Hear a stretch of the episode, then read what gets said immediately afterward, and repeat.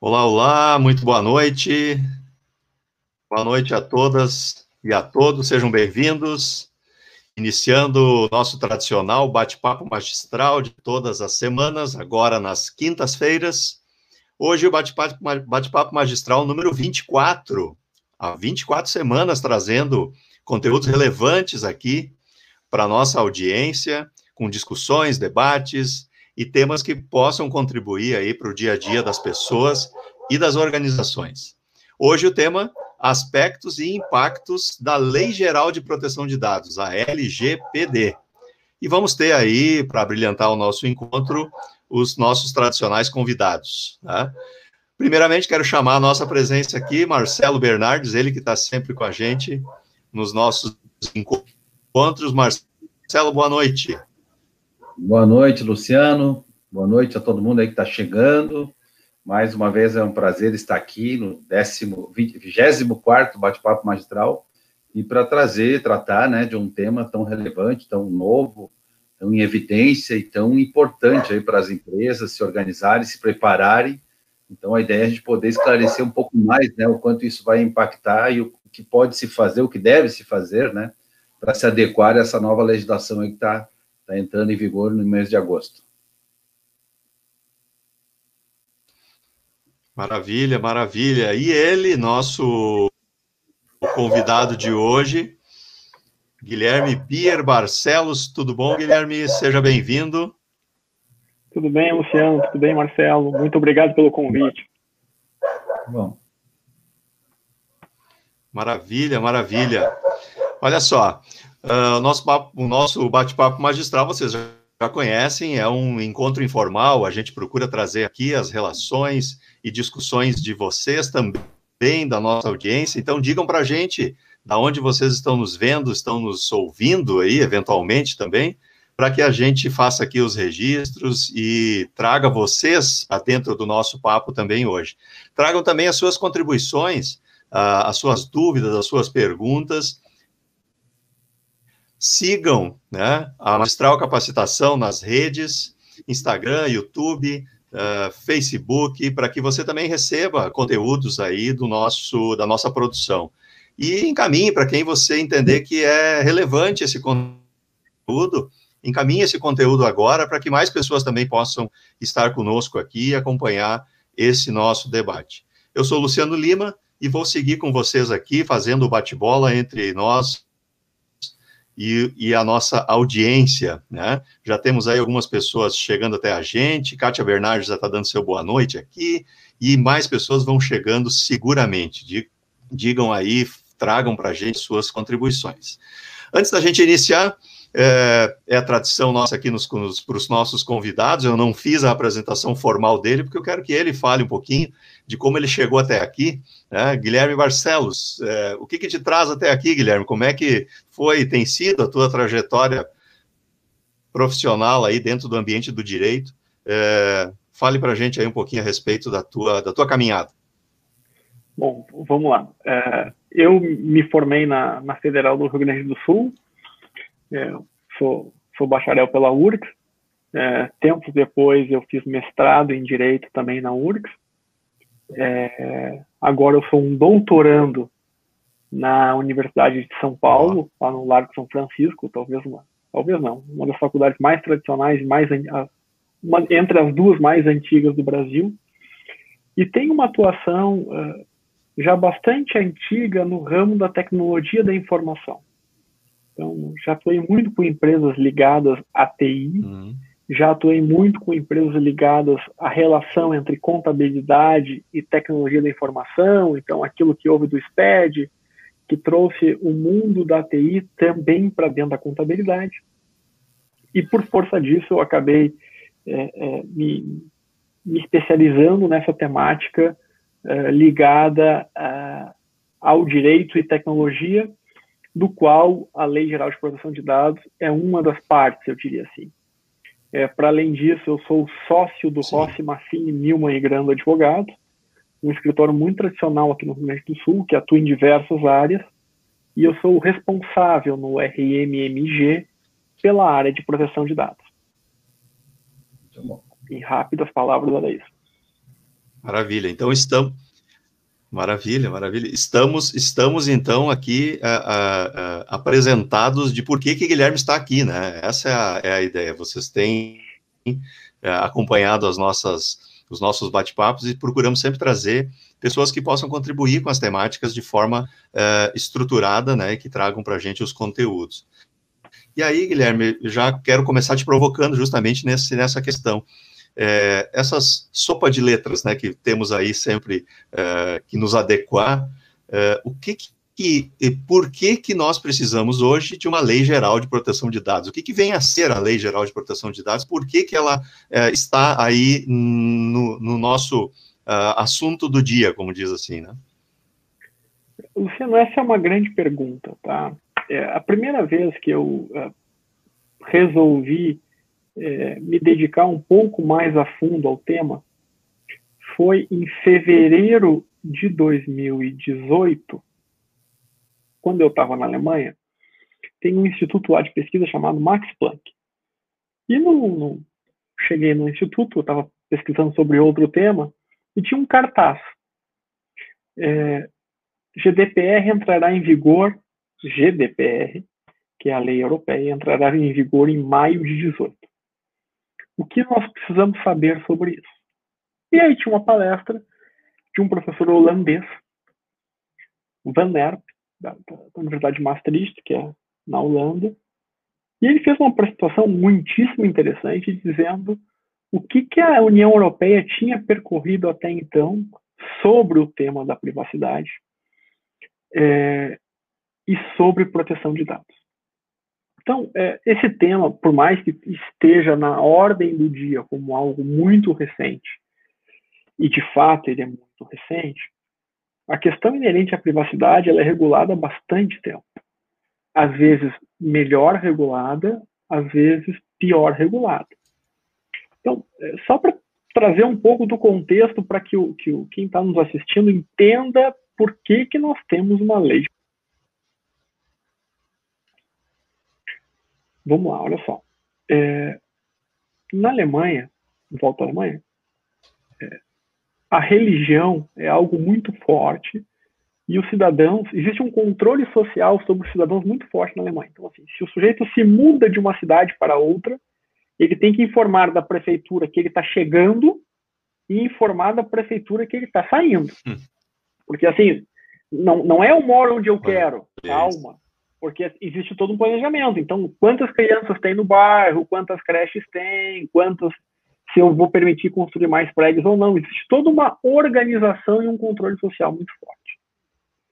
E dentre isso é antigo, tá? E dentre essas perguntas se pergunta a religião do sujeito. Até porque tinha uma questão que alguns tributos eh, eram revertidos em benefício da religião. Graças a isso, eh, e aí é uma história triste da, da nossa humanidade, é, quando os nazistas tomam o poder, é, desculpa, quando os nazistas tomam o poder na Alemanha, eles sabiam os endereços de todos os judeus. Porque os judeus diziam hum. onde moravam. Né? E isso é, gerou problemas gravíssimos na Alemanha. Então, a privacidade em alguns países é estudada mais a fundo, em outros países é estudada menos a fundo.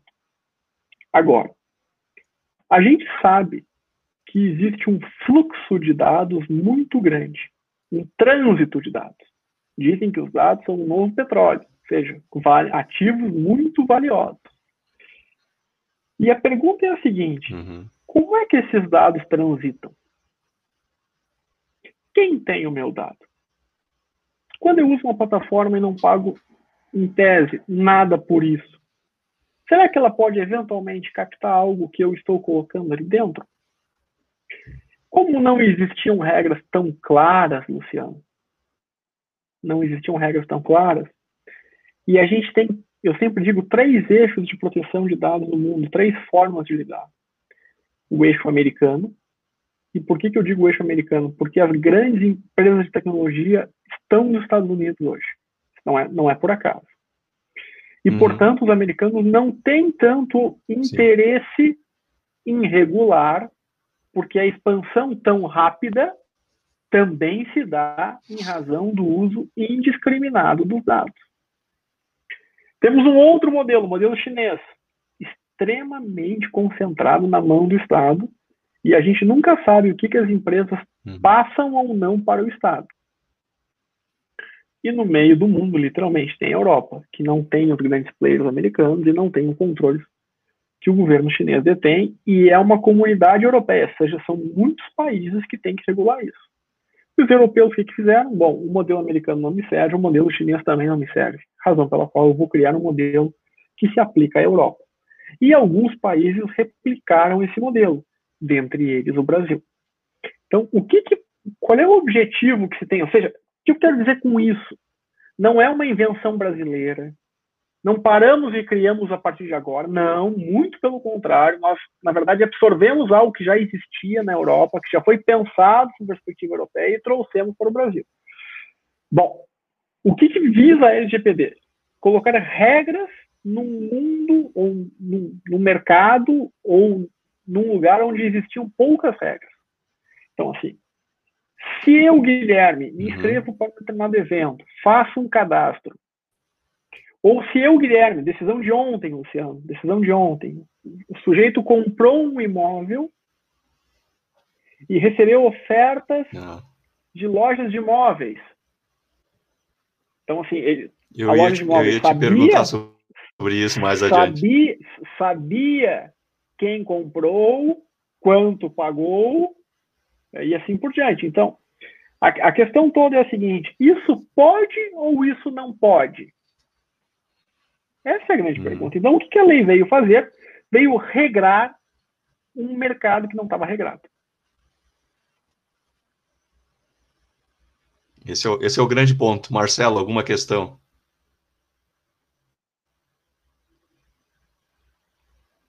Teu microfone está fechado.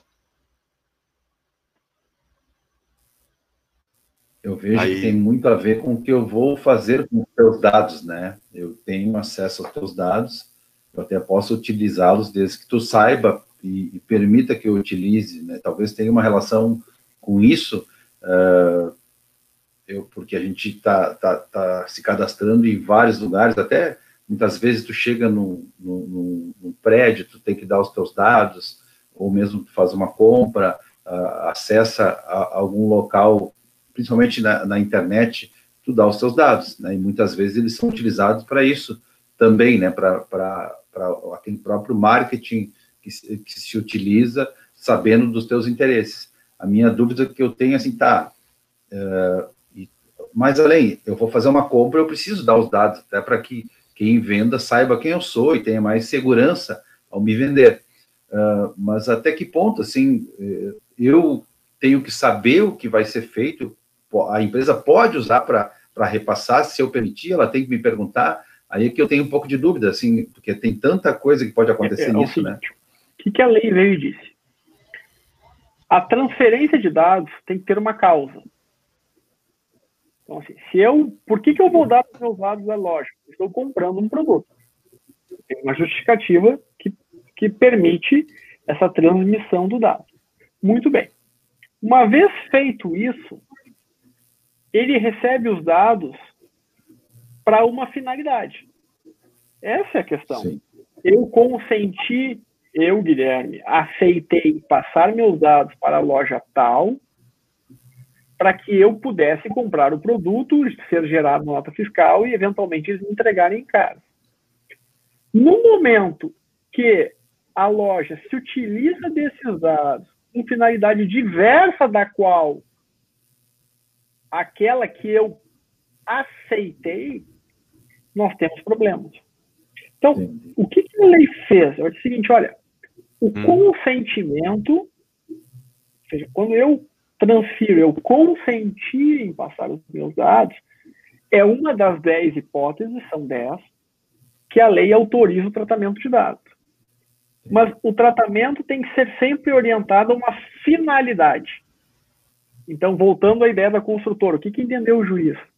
Como o dado foi utilizado para finalidade completamente diferente daquela que foi consentido o seu tratamento, ele disse aqui nós temos um ato ilícito, razão pela qual nós vamos aplicar uma sanção. Vocês me entenderam? Então essa é a ideia. A, a finalidade com qual eu uhum. transmito esse dado, com qual eu uso o dado, é muito relevante agora. Porque a gente Mas não tinha cuidado até então. É, Guilherme, tem uma questão assim que é muito tênue, né? Tu, por exemplo, tu compra um produto e de repente a própria loja começa a te, te oferecer outros produtos, por exemplo, de posse dos teus dados, né?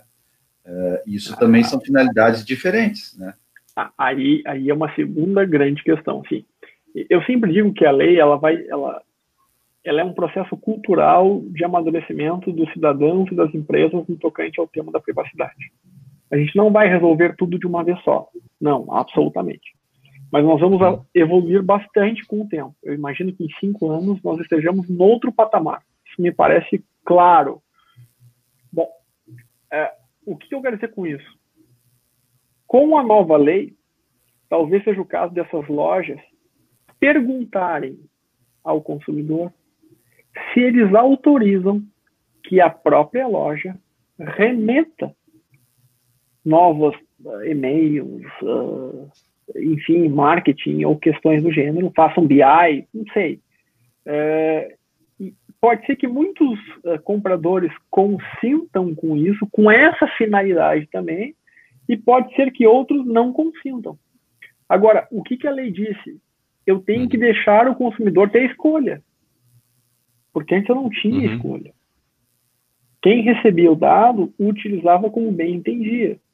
E assim, existe um mercado obscuro, um mercado por trás das cortinas bastante grande. Esse exemplo da construtora da decisão de ontem é muito marcante. Porque raio a loja de imóveis ficou sabendo uhum. que eu uhum. comprei um apartamento. Evidente que alguém passou. Não sei se foi a empresa, se foi o corretor, enfim, não sei, o banco, não sei, não sei quem foi. Mas evidentemente isso não pode acontecer. Bem interessante. É, é tem, tem muita coisa por que, que pode ser explorada aí, né? Se for analisar assim, realmente tem que ter um avanço muito no entendimento, né? A gente. Por favor, quer falar? Eu só estava uh, completando. Aqui, Não, fica à vontade, fica à vontade. Porque tem dois vieses que eu, eu percebo aqui, né, Guilherme? Tem o lado do consumidor sendo protegido, mas também tem o lado da empresa que precisa hoje se proteger em função das sanções, ela tem que se adequar a essa norma. É, isso também a gente explorar um pouquinho mais depois, né? A gente olhando assim, ela foi feita por uma proteção nossa em relação aos nossos dados. Tranquilo. Mas hoje tem muitas empresas que até não têm segundas intenções, vamos pensar assim, mas têm os dados, né? E esses dados estão lá, têm que ser protegidos. Então tem, tem, tem muita coisa a se adequar aí para. Porque, como tu mesmo disse, já teve caso de sanção, então as empresas estão sujeitas à sanção caso elas não entendam e não se adequem, né? Porque às vezes até não é a empresa que utiliza, mas é alguém dentro da empresa que utiliza de má fé e vai prejudicar a empresa, né? Então tem uma, uma relação direta com isso. É, é o que, que eu, eu, posso te dizer sobre isso? É, a, a, lei, ela, é, claro, tem aqueles casos que são muito evidentes de utilização indevida. Sim, isso a lei visa coibir e a gente já tem aí uma série de, de situações onde já tem uma intervenção do judiciário e assim por diante, do Ministério Público e assim por diante. Agora, as empresas, e isso é interessante, as empresas que tratam dados e, e podem tratar com a melhor das boas intenções. Eu, eu, eu sempre digo o seguinte, né, vamos supor que eu, eu tenho um escritório de advocacia que é, que é relativamente grande, nós recebemos dados de muitas pessoas, uh, e a lei nos obrigou, a lei nos obrigou a termos políticas de proteção de dados. Mesmo que a gente não venda, mesmo que a gente não, não utilize de maneira inadequada, o simples fato da gente tratar dados, e a gente trata dados, porque todas as empresas tratam dados de, de pessoas físicas, é a, a, quem a LGPD abrange, então não são de pessoas jurídicas, são de pessoas físicas, estão sujeitas à LGPD. Então, assim, por mais que eu não, não cometa esses excessos, que são manifestamente excessos, eu tenho que me adequar à LGPD. Então, assim, essa é uma lei que tem um poder de abrangência muito alto, muito alto. É, inclusive, o, o esforço financeiro que é, as empresas estão fazendo para se adequar é bastante significativo, sobretudo numa época de pandemia. Não é barato se adequar à LGPD. Não é barato. Não é um processo fácil se adequar à LGPD. E a lei não fez um corte de quem precisa e de quem não precisa. Por exemplo, tributariamente a lei fez vários cortes já, que as empresas do simples têm obrigações menores que as empresas que não são do simples, e as empresas do lucro real têm obrigações maiores, por exemplo, o público da contabilidade sabe bem o que eu estou falando. A LGPD não. Se aplicou de modo indistinto a todos e a todas as empresas que, que, que estão em operação. E não só as empresas, as pessoas físicas que tratam dados pessoais também estão, estão abrangidas pela LGPD. Então, o médico que tem o seu fichário, é interessante, né? O médico que tem seu fichário no arquivo manual, que não está digitalizado, está sujeito à LGPD. Porque a lei não faz nenhuma distinção se o tratamento é, é, é eletrônico ou se o tratamento é físico. Então, ele também está abrangido pela LGPD. Razão pela qual, se a secretária, a estagiária, o colega ou qualquer pessoa pegar um prontuário daquele, daquele arquivo, tirar uma cópia e eventualmente isso vazar, vai dar uma complicação gigantesca. O que talvez seja o caso é que o médico não recomendável não tenha mais o arquivo físico, ou se tem, coloque um cadeado, para que esse tipo de situação não aconteça. Vocês entendem? Vocês entendem? Então, assim, é, é isso que eu quero dizer. O paradigma está mudando. Vai lá, Luciano. Sim. Uh, Guilherme, eu quero aproveitar essa esteira aí, né, da, da mudança do cenário para tra trazer algumas questões e, e, fazer, antes que a gente avance no tema, a social aqui do nosso encontro, né, as, as, as pessoas da nossa audiência aqui que estão dando boa noite para o nosso para a nossa participação, a a Lúcia Haas, que está sempre aqui também conosco, a, a Vênis, que nos escuta e nos assiste lá de Minas Gerais, a Glaucia Nietzsche está aqui com a gente também, e outras pessoas estão chegando aí à nossa presença, por enquanto, sem grande... Ah, aqui também, a Andréa Ruda também chega até a gente, Robin Pagano também se apresenta aqui com o seu boa noite, acompanhando a gente, a gente aqui na, na audiência desse nosso encontro. Tragam aí as suas contribuições, suas dúvidas, né, e repassem, como já comentei, quem está chegando agora, uh, para alguém que possa ter interesse na temática da Lei Geral de Proteção de Dados. Guilherme, uh, nesse, nesse, contexto todo que a gente está tá tratando, uh, desse, dessas uh, bases, vamos dizer assim, que ficam a existência de, uma lei, nós podemos dizer que uh, um dos aspectos que impacta essa situação toda é o, o aumento da aplicação de tecnologia em tudo que está na nossa volta, né? Hoje a gente é, só está falando disso porque a gente saiu e vem saindo de um mundo cada vez mais analógico para um mundo cada vez mais digital, né? E aí é onde os dados são o novo petróleo, como tu falou, né? Eu queria que tu falasse um pouco, por favor, assim, das, das uh, que aspectos e que impactos é, envolvem uh, as empresas né, e também as pessoas, pensando pela questão da, dessa, desse novo paradigma, dessa adaptação, vamos dizer assim. É, é Luciano, é, o direito é uma, é uma ciência, eu sou um cara que gosto muito de direito, eu sou suspeito para falar, mas é uma ciência bastante antiga e que durante muito tempo uh, regulou a propriedade física como aquilo que a gente pode tocar. Entendeu? Então, assim, os bens eram. Tem uma, uma disciplina jurídica sobre tudo aquilo que eu consigo tocar muito bem feita, que está vigendo há mais de 100 anos e que é excepcionalmente. Uh, nos atende excepcionalmente bem. Então, assim, atrás das hipotecas, dos penhores, é, dos direitos é, de sequestro e assim por diante. A questão dos dados, e, e interessante, o carro é só um, ou o carro está comigo ou o carro está contigo. Tá entendendo? O carro é só um. A casa é só uma. Ou ela está em pé ou ela está destruída. Agora, os dados podem multiplicar-se o mesmo dado e eu usá-lo de forma simultânea, entende? Pode estar comigo, pode estar com o Marcelo, pode estar com o Luciano, pode estar com quem está nos ouvindo, pode estar na nuvem da Amazon, pode estar na nuvem da Azul, pode estar em trocentos lugares. Isso modificou por, por completo a disciplina jurídica que a gente tinha, porque ninguém estava preparado para isso. Direito regulado, suporte físico. E percebam, né? É, vamos, vamos, só fazer um exemplo uhum. aqui. Na locadora, quando se tinha o filme, o cara ia na locadora, pegava o cassete, abria o negócio, colocava no vídeo, tirava do vídeo e devolvia para a locadora. Depois a gente foi para o DVD, mas é, também estava atrelada a ideia do suporte físico. Eu tinha o DVD.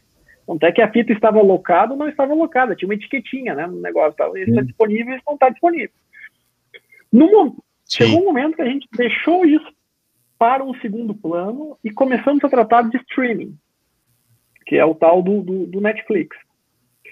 Quando isso aconteceu, foram vários, vários marcos que a gente rompeu, mas um era tributário, porque no DVD recolhia ICMS, porque era circulava mercadoria, no streaming era só serviço, ou seja, além de uhum. tudo, além de eu não ter trocentas fitas, eu pagava menos tributo, eu tinha uma diferença competitiva violenta quando eu fazia uh, streaming e não, e não vendia o DVD, ou seja, eu não tenho custo nenhum, e além de tudo, o tributo é menor. Bom, o que, que eu quero dizer com isso? É, esse mundo do analógico para o digital impactou a nossa sociedade de uma forma que a gente não estava preparado. Né? E talvez o efeito mais marcante da pandemia tenha sido acelerar ainda mais isso. Né? Então, gente, é, é, tanto assim que a gente. Quais são os segmentos que isso. estão com grande dificuldade hoje? As companhias aéreas, as pessoas estão deixando de viajar, os hotéis, que as pessoas estão deixando de viajar porque estão tentando fazer conferências, enfim, se encontrou outros mecanismos de aproximação. Isso tem tudo a ver com a Lei Geral de Proteção de Dados. Porque o, o contato físico, o suporte físico, o, o, aperto de mão, o olhar olho no olho físico está sendo substituído. E, e assim, é, assim como esse fenômeno está acontecendo, os, os meus dados também estão se tornando uh, digitais. Né? Então, e, e, olha que interessante, né? Uhum. Eu começo a ter, por exemplo, o Pix bancário. Em todos os formatos, é uma... né, Guilherme? Exa exatamente, mas o Pix bancário é uma central onde o, onde o dinheiro vai circular a partir de um, de um, de um grande, de uma grande matriz e, e, aí todos vão se adequar à tal plataforma que eu tenho. Como, como o sistema bancário vai ficar ainda mais interligado, ou seja, os meus dados vão circular cada vez de forma mais rápida e cada vez mais a partir de uma matriz prévia. Logo, eu tenho que ter muito cuidado sobre como isso vai funcionar, porque as chances de eu ter problemas são, são altíssimas. Né? Então, assim, é, será que alguém sabe o fato de eu mandar uma mensagem no aplicativo que eu estarei em tal lugar, a tal, a tal hora, em tal cidade? Isso é uma pergunta, né? Isso, isso, será que isso pode acontecer? Não pode acontecer? O Guilherme está é. sendo maluco? Está sendo maluco? Não sei. Eu só quero dizer o seguinte: a lei veio para regrar certas coisas que, que precisavam ser regradas. Então, assim, eu acho que ela veio em boa hora. Eu sou um entusiasta da LGPD. A forma como a gente vai implementar isso é uma segunda discussão, ainda está em aberto a forma como a gente vai ser fiscalizado também uma segunda discussão que está em aberto. Mas a ideia é muito boa. É verdade.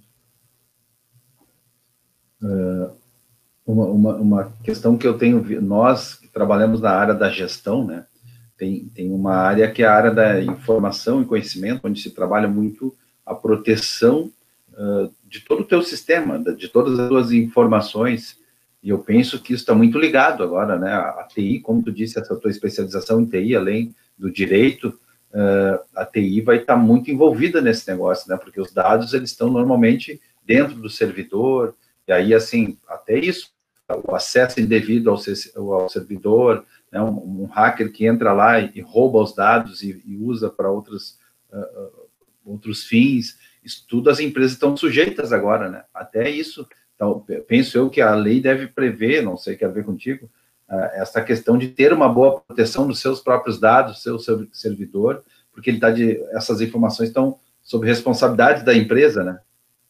É, é exatamente isso. O que, que a lei disse? Olha, é, a, a lei veio e ela está sendo interpretada, está sendo construída. Então, a gente tem, a gente consegue extrair três grandes pilares da LGPD. Primeiro, um pilar jurídico, né, do que, que pode ser feito com os dados, quais são os limites que a lei autoriza, quais são os usos permitidos, usos não permitidos, assim por diante. Isso é um ponto bastante relevante. uma política de proteção de dados passa especialmente sob um viés jurídico. Difícil construir isso quem alguém que não seja do direito. Dois. Mas, Guilherme, se tiver uma política de, de, de privacidade juridicamente muito bem construída, isso é o suficiente? Não, porque eu tenho dois outros itens que são muito importantes. O outro item que é muito importante é a área da TI. Porque assim, se um hacker invade meu sistema e extrai os dados, como é que fica? O que, que adiantou a minha política de privacidade que eu tenho, entendeu? Eu coletei as informações corretas, eu, eu, eu as tratei de forma adequada, mas eu não adotei as cautelas corretas no tocante ao serviço, a, a questão técnica da TI, do, do, vazamento, digamos assim. E isso é bastante impactante, porque assim a lei diz que a governança não deve ser estritamente jurídica, deve ser jurídica e voltada à tecnologia da informação. Então, assim, um bom projeto de implementação de LGPD passa também pelo suporte de um parceiro de TI. Isso eu acho muito importante. Perfeito, perfeito.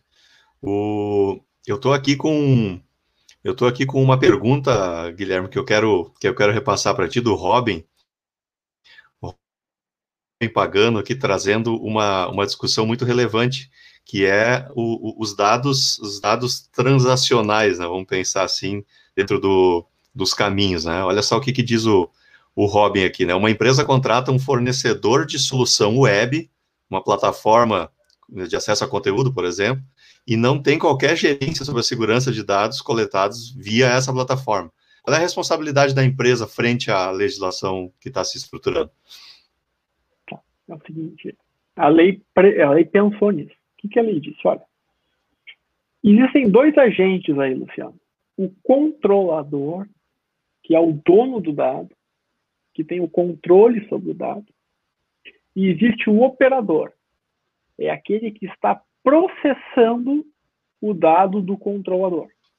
Exemplo, eu tenho uma empresa e eu terceirizo a minha folha de pagamento para o escritório de contabilidade. Uhum. Eu, a empresa do Guilherme é a controladora, mas por uma questão de facilidade, de, de custo ou de know-how, eu transfiro essa a minha folha de pagamento ao escritório de contabilidade. Muito bem. O escritório de contabilidade é o operador. Ele está operando os dados que são do controlador. E aí a grande pergunta: se houver um vazamento de dados lá no escritório de contabilidade dos funcionários da minha empresa, como fica? A lei diz o seguinte: responde tanto o operador quanto o controlador eu não posso me eximir ou me isentar de responsabilidade, dizendo que contratei um escritório, que adotei as, as práticas necessárias e que o vazamento foi lá ou que o incidente se deu lá e a responsabilidade é dele. Azar é meu que contratei. E aí Sim. entra a, a, parte, talvez, que eu acho mais importante. O que, que vai acontecer na prática? As pessoas, quando contratarem seus terceirizados terão algumas perguntas adicionais do tipo qual a política de proteção de dados do seu escritório? Vocês têm algum tipo de seguro? O que, que estão fazendo? Entende? Claro, isso não vai se dar amanhã, Luciano. Até porque, complementando a resposta anterior, para mim a LGPD é um tripé. Um tripé jurídico, um tripé de TI e um tripé de processo. Porque não adianta eu ter um, um, tripé jurídico bem feito, um tripé de TI bem feito, os processos são mal feitos. Então, vou dar um exemplo. No hospital, implementando Perfeito. uma política de exportação de dados super bem feita, está funcionando, tem vários controles de TI no tocante a incidentes de vazamento, firewalls, mapeamento de dados, enfim, um monte de questões bacanas. Tem uma questão jurídica muito afinada, e aí, se alguém lá, sei lá, um enfermeiro, um técnico, um estagiário, qualquer pessoa, tira um print pelo WhatsApp, ou seja, tira uma foto do prontuário do paciente e repassa a alguém. Esse processo mal feito, esse processo mal gerido, pode dar origem a um incidente de vazamento complicado. Então, assim, é um tripé. Eu preciso fechar um pouco no processo, eu preciso fechar um pouco na questão jurídica, eu preciso fechar um pouco na TI. Qual que é o mais difícil, Luciano? Em regra, são os processos. Acho que vocês da, da, da magistral uhum. bem sabem que processo é uma questão cultural, leva tempo, tem que amadurecer. Mas, assim, a geração que está vindo agora já está entrando numa, como é que eu vou dizer, numa batida mais compatível com essas questões. Então, eles, eles atribuirão mais valor do que, a, minha leitura, do que aqueles que talvez uh, já estão no outro paradigma, entendeu? É o processo, por vezes, ele é vulnerável. Uh... Exatamente. É um grande problema. Eu caí, todo mundo e, caiu, e nessa, só eu caí. Mesma, nessa mesma questão, olhando agora. Não, foi só tu que foi dar uma passeada. Então tá bom. Foi só tu que foi dar uma passeada. O, o Guilherme, eu estava tava aqui te ouvindo e pensando nessa questão dos processos, né? A própria, o próprio momento pandêmico que fez é, muitas empresas que, que, tinham condição tecnologicamente de trabalhar à distância, remotamente, né? seja, considerando é, os próprios escritórios contábeis, do contexto que tu estava trazendo aí, é, que o escritório tinha lá 25, 30 pessoas trabalhando dentro do seu ambiente. Bom, não preciso ir longe, o, o, o escritório de vocês fez isso, né? Le, levou as pessoas todas para fora também, né? É, nesse momento eu estou abrindo também uma série de portas que eu não que eu, que eu antes não tinha que controlar, né? Não precisava controlar. Eu não sei o que está acontecendo com os dados e com a informação da minha empresa lá na casa da pessoa, por exemplo, né? O teletrabalho também, de alguma forma, ele, ele, ele é uma nova porta que a empresa tem precisa gerir. Então, quando você está falando de processos, a gente está falando da importância do mapeamento do, do caminho dos dados, né? Por onde os dados estão circulando. Está correto essa, esse pensamento? Com, com, certeza, Luciano. Eu acho que, assim, é, em termos de processo, a pandemia é um grande desafio para todos nós. Lá no escritório, por exemplo, a gente tem é, sistemas para apurar transmissão de dados, a gente só pode acessar via VPN. Então, assim, se eventualmente o consumo de dados está muito grande, a, a, nossa TI entra em ação para ver o que está acontecendo, se alguém eventualmente estivesse copiando o banco de dados.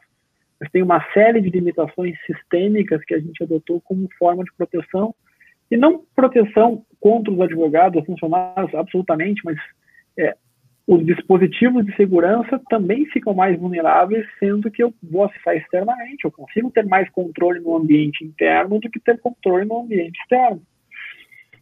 De qualquer maneira, claro. é, eu, eu acho que assim, eu acho não, eu tenho certeza, as, os próprios fornecedores de soluções e de software estão muito atentos a, esse, a essa questão da LGPD e em breve, estou falando aqui nos próximos seis meses, nós teremos várias inovações sistêmicas com objetivos de adequação à LGPD. Então, assim, nós vamos ter um controle de acesso, um gerenciamento de identidade, é, enfim, uma questão toda mais detalhada sobre isso. Né? No primeiro momento é importante ter sistema, todo mundo tinha acesso ao sistema. No segundo momento a gente já começa a restringir acesso de informação, camada eh, de informação estratégica, camada de informação de acesso público e assim por diante cada vez mais essa segregação de acesso tende a ganhar corpo uh, e cada vez mais essa, as questões inerentes à segurança das informações também tende a ganhar corpo. O que eu digo e é muito importante, não a, a segurança da informação era um tema de casa que já devia estar pronto. Não era a LGPD que, é que trouxe esse dever. Hum. O dever já devia estar pronto. Né? O que a LGPD trouxe é o seguinte: Perfeito. estabelecer uma sanção, uma sanção pesada para quem, quem eventualmente não realizar o tema de casa. Então, assim, é, eu, a postura perante o meu cliente, e isso que eu, isso que eu acho é o grande diferencial, Luciano. Assim. E, e, Marcel, eu imagino que daqui um pouco os clientes se recusarão ou terão resistências a transacionar com empresas que não respeitam a proteção de dados. Então, assim, eu, eu essa consultora que teve os dados vazados ontem, tenho certeza que está revisando seus processos e que não mais fará isso. Porque se eu tiver três, quatro, cinco notícias iguais a essa, ela vai ter um, uma perda reputacional muito significativa e isso vai impactar. Entendeu? As pessoas estão atribuindo valores. O, o valor e preço é aquela, aquela questão sempre delicada, mas as pessoas cada vez mais atribuem valor a outros temas relevantes, né? Então, diversidade, nós estamos falando, nós estamos falando de... Certamente. De, é, por exemplo, em São Paulo, se atribui muita questão a, a, a, aos orgânicos, ao biodegradável. A Europa, por exemplo, está muito avançada nisso. E eu diria que um, um desses que está se trazendo também agora é a privacidade. Cuidado, cuidado. Muito interessante, um tema. Marcelo, algum ponto aí que complemente? Sim, uh, eu estava vendo que os valores de sanção parecem ser astronômicos, assim, existe já uma expectativa de, de, de, sanção, assim, os riscos que as empresas estão correndo em relação a isso, não? Bom, é, essa é uma pergunta muito relevante, porque é o seguinte, existiu toda uma celeuma de, de data de entrada em vigor da lei, a lei originalmente estava prevista para entrar em vigor em 14 de agosto desse ano, Aí houve uma medida provisória que acabou prorrogando para maio do ano que vem, em razão da pandemia, depois era para janeiro e, e, terminou que entrou agora em vigor em setembro. A lei já, em, já entrou em vigor. Mas foi feito um acordo lá no Congresso para que algumas sanções entrem em vigor somente daqui a um ano. Na verdade, em 14 de agosto de 2021. Hum. Bom, quais são essas sanções? O que, que o legislador disse? Olha, pelo menos duas pessoas podem reclamar se não estão sendo respeitadas as disposições da lei de proteção de dados. O usuário, esse sim, se o cara teve o dado vazado, se o dado teve o dado utilizado de maneira indevida, esse é um. E a tal da Autoridade Nacional de Proteção de Dados. Essa tal de Autoridade Nacional de Proteção de Dados pode aplicar sanções que variam de 2% do faturamento até 50 milhões de reais. Desculpa. Sanções cujo limite é 2% do faturamento ou 50 milhões de reais. Então, a sanção pode ter no máximo 2% do faturamento ou 50 milhões de reais por infração. É um número muito significativo. É um hecatombe esse negócio. Agora, eu, eu, eu estou afirmando a vocês. Uts. A maior preocupação eu vejo que é dos usuários, que embora a, o valor da sanção vai ser muito menor, como ontem foi visto é, dessa construtora, mas tende a haver um número de reclamações muito mais alto. Porque a, a NPD, que ainda não é montada, e é uma crítica que se faz à LGPD, porque entrou em vigor sem ter essa Autoridade Nacional de Proteção de Dados montada, a gente tem um problema político no Brasil que nos atrapalha bastante. É, mas, assim, ela tem uma certa seletividade, ela não consegue olhar para tudo. O Brasil é gigantesco ao mesmo tempo. Então, assim, ela vai pegar os maiores ou os mais relevantes ou os vazamentos mais marcantes. Enquanto que os usuários vão, que, imagino, fiscalizar onde eles estão. Então, em Novo Hamburgo, vai fiscalizar as empresas de Novo Hamburgo, São Leopoldo, São Leopoldo, Porto Alegre, Porto Alegre, sei lá, de Manaus em Manaus e assim por diante. Então, essas sanções destinadas aos usuários já estão em vigor. E as sanções que serão aplicadas pela autoridade nacional vão entrar em vigor só no ano que vem. Mas vejam bem, né? Olha a repercussão que já teve essa sanção de ontem. Então, nós é. estamos é, é, é, nós estamos num momento onde a reputação vale muito, cada vez mais a informação circula. Assim como dados circulam, a informação circula. Então, assim, o que rodou essa notícia do vazamento foi uma coisa muito impactante razão pela qual eu imagino que é. as pessoas tendam a ter é, é, mais resistência a, a novos vazamentos. Né? É verdade. Bom. O Robin agradece aqui a, a, a resposta clara e objetiva e manda um abraço aqui para pela, pela tua contribuição à, à questão. E Kátia também está dizendo aqui que o debate está muito bom, eu, eu, entendo também que uma, uma das questões aí que é bastante relevante dentro desse, desse ponto, e antes que eu abra isso, uh, André Arruda trazendo uma contribuição aqui que eu queria colocar aqui e te pedir para fazer um comentário. Eu vejo que, que alguns clientes, vejo em alguns clientes muita dificuldade em decidir qual será é, o DPO. Tá? Há critérios que possam facilitar essa decisão, para tentar responder para André. Uh, o, o, DPO é o, é o, Data Protection Officer, que, que foi é, traduzido pelo legislador brasileiro por tal do encarregado de proteção de dados. O que, que esse sujeito faz? A lei disse que as empresas, como regra, devem ter um encarregado que são responsáveis pela LGPD no âmbito interno. E mais, dizem que esse cara tem que ter, ou essa, esse homem ou essa mulher, tem que ter autonomia suficiente para fazer valer LGPD no ambiente da empresa.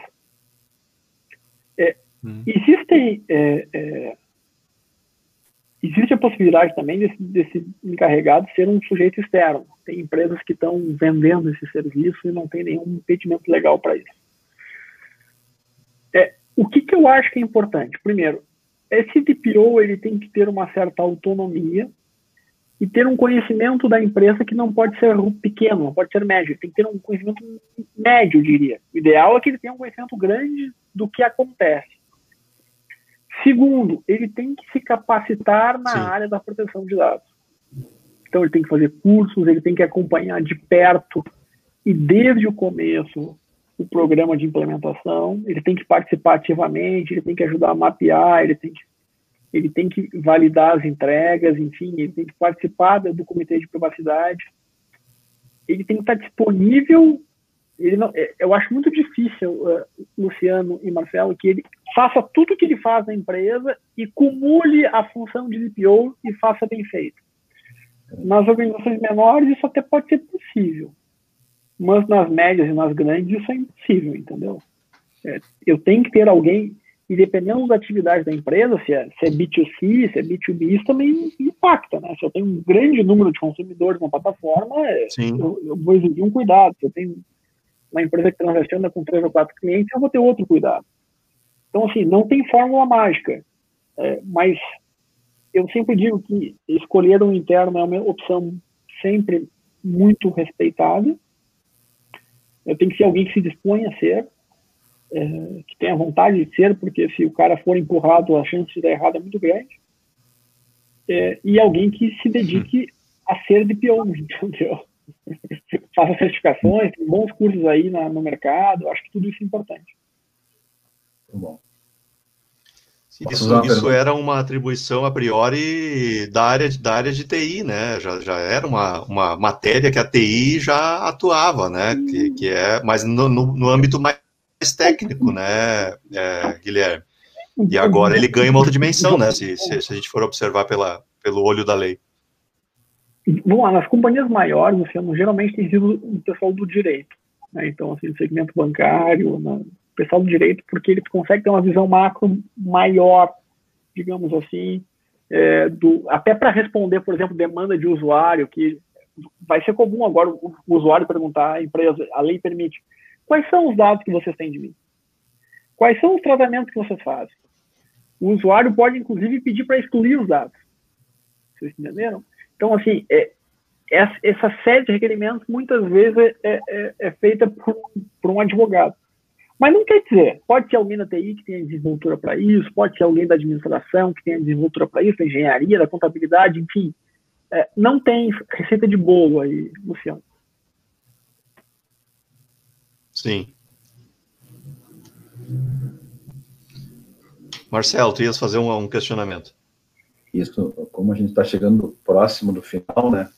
Eu queria fazer uma pergunta. Daria para dizer hoje que todo empresário, toda empresa precisa se preocupar com esta adequação. Isso, é, isso é um tema que vai se aplicar desde a da pequena empresa, com dois, três funcionários, mesmo que não tenha tanto risco de exposição dos dados, mas ela tem que demonstrar, de certa forma, ela está sujeita a ser auditada e demonstrar como ela está cuidando dos seus dados, protegendo os dados.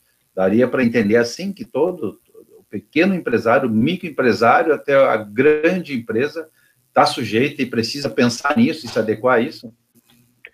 A resposta, Marcelo, é sim. Tá? É sim. Essa é a resposta teoricamente correta. Na prática, o que, que eu diria? As empresas grandes, já estão atrasadíssimas, devem começar amanhã se organizar para isso. As empresas médias também estão atrasadas. E as empresas pequenas, é, aí varia muito de orçamento. Claro, eu, eu, eu sei que eu gostaria que todos tivessem, acho que isso é o mais correto, mas também sei que nem sempre há orçamento para tanto.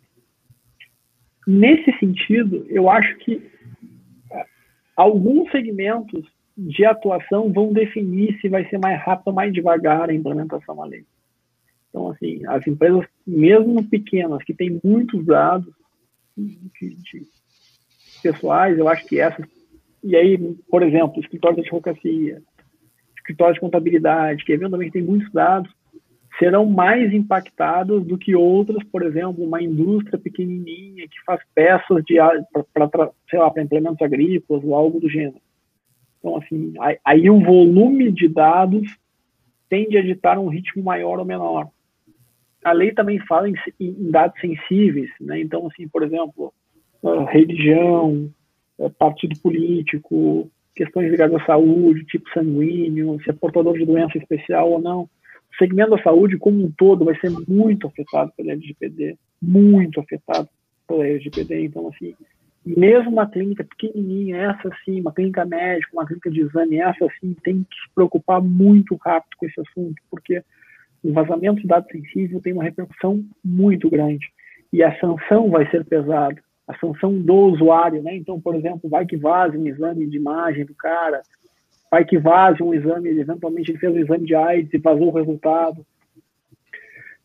Enfim, é, pa parece maluco, mas é, eu tenho um caso de um, de, um, de, um, de cliente que fez um exame de imagem numa clínica e é possível acessar esse exame só com o CPF do sujeito, sabe? Não tem nem senha.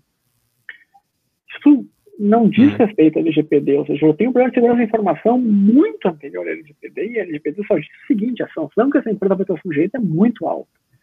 Então, assim, eu diria que ela está atrasadíssima para implementar um, um, programa de LGPD que ali vai se identificar que tem um gap relevante de processo e precisa ser revisto.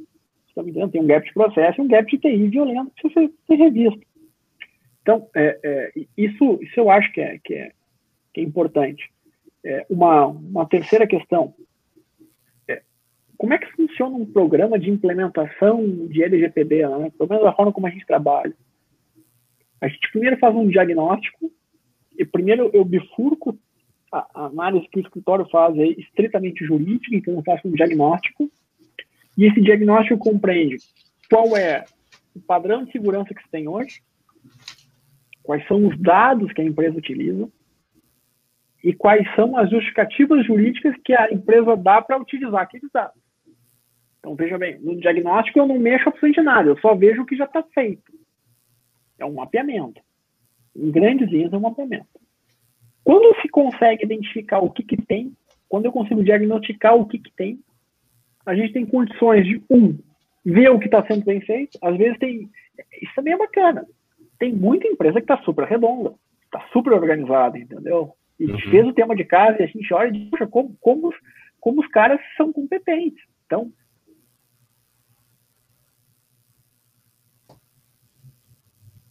Agora ele foi dar uma passeada. Opa! É, Guilherme foi, foi ali. Guilherme foi ali. Tema, né? Mas é, enquanto isso, a Andréia agradece aqui muito relevante e, e, o tamanho do impacto, né, que, que, ele, que ele gera observando, assim, o tamanho da, da abrangência que a gente tem, né, Marcelo? É, se a gente for olhar a quantidade de, de nível de impacto, né? Ô, Guilherme. Eu, eu acho que eu caí aqui, agora fui eu caí. Aí, Tudo certo, estamos de volta. Eu caí. Estamos de volta. Não, e, e só para terminar, e depois do, do diagnóstico... Guilherme, a gente está...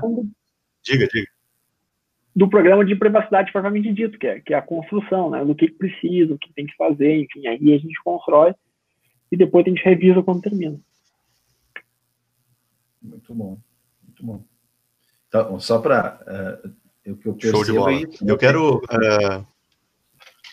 Só, só, um pouquinho, Luciano. É que tem um, retardinho aí no, no, no bate-papo com o Luciano, mas uh, o que eu percebo é isso, assim, o grande trabalho que tem para ser feito é, essa construção, né, desse, seguindo esses pilares, uh, de, de, como mostrar como tu trata bem, digamos assim, as os dados, né? E aí muitas empresas já estão avançadas, mas muitas têm, têm que trabalhar nisso, olhando para a questão jurídica, tecnologia e processo, esses pilares aí. Então, se um deles não tiver, tiver precário, tem trabalho para se desenvolver. Claro que na construção tem que ter um alinhamento nesses três pilares para que a empresa possa, mesmo que ela não tenha tanto risco, ela está sujeita a ser avaliada e tem que mostrar que ela cuida bem, né? Exatamente isso. E, e só para pegar o gancho, a, a, sanção da NPD vai levar muito em consideração o que, que, a empresa se organizou. Então, tu mostra o que tu fizeste, entendeu? E eles vão olhar, pô, o cara fez tudo e aconteceu uma zebra. É uma sanção. Agora, o cara não fez nada e quer dizer que foi um azarado, bom, aí é o problema dele, entendeu? Aí, aí, aí é uma segunda questão. Claro. Muito bom, muito bom. A gente está indo aqui para a última curva do, do, nosso tempo, quando o papo ele é relevante e agradável, o tempo anda muito ligeiro, né? A gente perde a noção. E, e Guilherme, eu quero aproveitar essa, essa nossa última última rodada aqui e ainda colocar dois pontos, mas é, é, eu sei que nós vamos ter que te convidar de novo, tá? Para tu vires aqui fazer um outro papo com a gente. Já está é, feito. Especialmente quando também tivermos mais avanços aí da, da, da aplicação da lei. Mas, assim, duas questões só. Uma, uma questão que eu acho que é só uma, cons, uma constatação que uh, uh, o Marcelo falou também, a certifi me certificar, a empresa mostrar que ela é uma empresa segura, vai passar a ser um fator de valoração da empresa também, no sentido da sua relação com seus públicos, né? Ela, ela apresentar isso, né? Ou seja, eu sou uma empresa segura, esse é um ponto. Isso para mim foi bem evidente, assim, né? E a outra questão que eu queria fechar e já encaminhar aqui o, o, o nosso encerramento, é, e se eu, como pessoa física, por exemplo, não quiser dar um dado meu em um, em um local, por exemplo, né? Eu estava ouvindo uma excelente entrevista no podcast do, do RMMG, me chamou a atenção uma, um, uma situação lá que a, que a entrevistada falou da, da digital, né? Assim, ah, o cara pediu minha digital, eu disse, não, minha digital não dou. Né? Como é que é isso? Se tu puder explorar um pouquinho dessa questão de o que, que, eu, o que, que pode acontecer comigo, né? Se eu não quiser dar um dado eh, uma vez solicitado. Vamos lá, Luciano. Eu, eu acho que duas perguntas. A primeira, as empresas em conformidade com a LGPD tenderão a valer mais. Sim, sim. Estar em conformidade com a LGPD me parece que é, uma, é, um, é um patrimônio agora intangível relevante. Assim como vai ter passivo trabalhista, a ausência de passivo é algo que soma, ausência de passivo tributário, eu acho que a conformidade com a LGPD é bacana e, e, e, e talvez até que valha mais que os outros dois itens. É, no tocante à segunda pergunta é o seguinte, a gente vai ter que se adaptar aos processos, porque assim, a digital é um dado sensível guardar um dado sensível é um pepino, é um problema. Será que eu preciso? Será que eu preciso, para aquela finalidade, que é ir num prédio, transmitir a minha digital? Então, assim, quando ela, aquela entrevistada, casualmente, era, era é, DPO do Safra, do Banco Safra. Então, assim, é, eu tenho certeza, eu, eu tenho certeza é, que a gente vai rever o processo. E ela está certa quando diz, para aquele tratamento, para aquela finalidade, eu não preciso da minha digital. Como talvez não precise da minha foto. Né? Então, assim, é, ou, eventualmente, para eu ter acesso digital e ter acesso à foto, eu vou ter que ter uma espécie de consentimento diferente. Meu sistema vai ter que permitir isso. E se o cara se recusar, ele, ele vai ter que dar uma solução sistêmica distinta. Eu vou ter que fazer outra forma, porque, enfim, para ir num conjunto comercial, não parece razoável que eu tenha que entregar a minha digital. E a lei de proteção de dados diz um pouco isso. Uhum. Né? Afinal de contas, eu, te, eu tenho que dar, às vezes, o nome do pai, da mãe, a identidade, a minha foto e a minha digital. Ou seja, é, e o que está sendo feito com isso? Se, se é. eventualmente o, o, a portaria me disser a nossa política de privacidade é essa, seus dados são esses, a gente está usando esses filtros, esses firewalls, esses não sei o quê, entende o que eu estou dizendo? É, é, aí funciona. Mas, assim, simplesmente coletar o meu dado e sabe-se lá o que está sendo feito com o meu dado, isso não pode. Isso está acabando. Não vai acabar hoje porque é um processo de maturidade, a gente tem que rever muita coisa, mas os próprios sistemas que, que serão desenvolvidos claro. a partir de agora levarão isso em consideração. Então, assim, de novo, a gente está bem no começo. Nós somos o, o, o, episódio 24. Né? A lei entrou em vigor faz aí menos de 15 dias. Eu espero ter a oportunidade de, de voltar aqui com vocês nesse bate-papo super bacana e que a gente possa verificar o, do que conversamos no dia 1 de outubro e de como a vida ficou hoje, o que, que aconteceu. Acho que a gente vai conseguir é ter esse paralelo e, e, e, quem nos assiste vai, vai, vai, Eu espero que eles digam daqui a um tempo, pô, os caras tinham razão, entendeu? Estavam tá, é, no caminho certo. Eu espero isso. Muito bom. Maravilha. Maravilha. Uh, eu tenho aqui, uh, vou deixar a pergunta do Robin já vai fazer parte da próxima, da próxima, já vamos guardar para o próximo encontro, tá? Eu vou só mostrar ela aqui, mas eu tenho certeza que de alguma forma ela, ela já tem assim um, um fundo das questões, né? Ou seja, todas as empresas de algum modo tratem dados de clientes, se é que tem quem não trate, né? Deve ter alguém que assuma o cargo do, do, do, do, do DPO. É, precisa ter alguém responsável, pelo que eu entendi, né, é, Guilherme? Ou seja, é, é se, se, é uma pessoa nem, ou se é um serviço nem, prestado, nem, né? Você não, nem sempre. Tá? É, é, é, a lei não, não, não se recomenda, é, isso, é, isso é caso a caso, entendeu? Às vezes não faz sentido ter um DPO, uhum. às vezes não faz sentido. Então, assim, certo. é recomendável, às vezes é, é, necessário, mas nem sempre obrigatório. Não é uma regra é, irrestrita que tem que ser observada, entendeu? Vai variar do caso a caso. Perfeito. Legal. E, pra, e antes de eu passar a palavra para o Marcelo, aqui para o tchau dele, a André Arruda aqui já fazendo uma colocação, né? Na verdade, assim, fazendo um contexto aí do que falamos, que é importante já montarmos os planos de implantação e estarmos nos preparando para mais esse desafio. Uma lei super importante que vem ao encontro de uma necessidade latente nesse momento e cada vez mais, né? Eu acho que André resume bem aí as discussões que, que em grande parte tivemos aqui.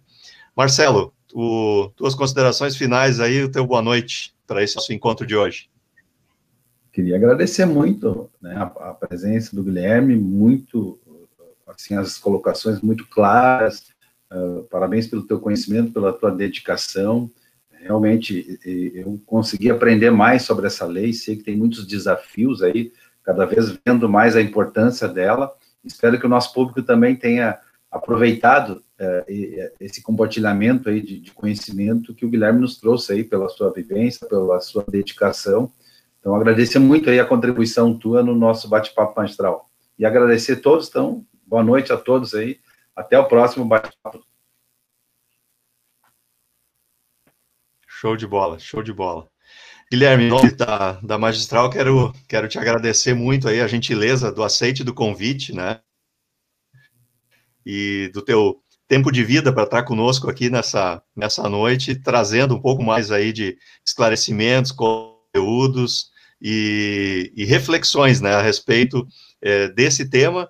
E, e, e, certamente aí, de novo, já reforço o convite para tu estares conosco em outro momento. Muito obrigado, tuas considerações e teu boa noite aí para nossa audiência que nos ouve hoje e os que vão ouvir depois também. Luciano e Marcelo, eu que agradeço. Sempre essas oportunidades para poder falar sobre a LGPD são sempre muito ricas, muito especiais para mim. Eu aprendo muito com as perguntas e, sobretudo, posso dividir aquilo que, que pesquiso, aquilo que estudo, aquilo que trabalho e também difundir a cultura da LGPD, né, Luciano? Essa é uma questão, essa lei depende muito da gente, essa lei acho que pode nos ajudar bastante e ela pode tornar uma aliada, né? Tem gente que vê como, como algo ruim, com resistências, mas eu realmente entendo que a LGPD pode ser uma aliada de, de, de bons negócios de empresas organizadas, com processos bem feitos, com uma governança correta e assim por diante. Então, mais uma vez agradeço o convite e estejam certos que estarei sempre à disposição da, da magistral. Muito bom. Que legal, que legal, muito bom, obrigado. Pessoal, nos, nos despedimos por aqui. É, reforçando o convite, né? Inscreva-se aí no, no canal do YouTube da Magistral para você receber as notícias, as notificações dos próximos conteúdos. Sigam a gente lá no Instagram, também no Facebook, onde a gente tem é, feito postagens lá sobre também as nossas considerações e novas atividades. Semana que vem estamos de volta com o Bate-Papo Magistral, edição 25, com novidades para vocês aí, é, que estamos trazendo com a equipe da Magistral e sempre é, nos encontrando tradicionalmente, então, uma vez por semana, agora nas quintas-feiras. Fiquem bem, sucesso a todos, até a próxima. Tchau, tchau.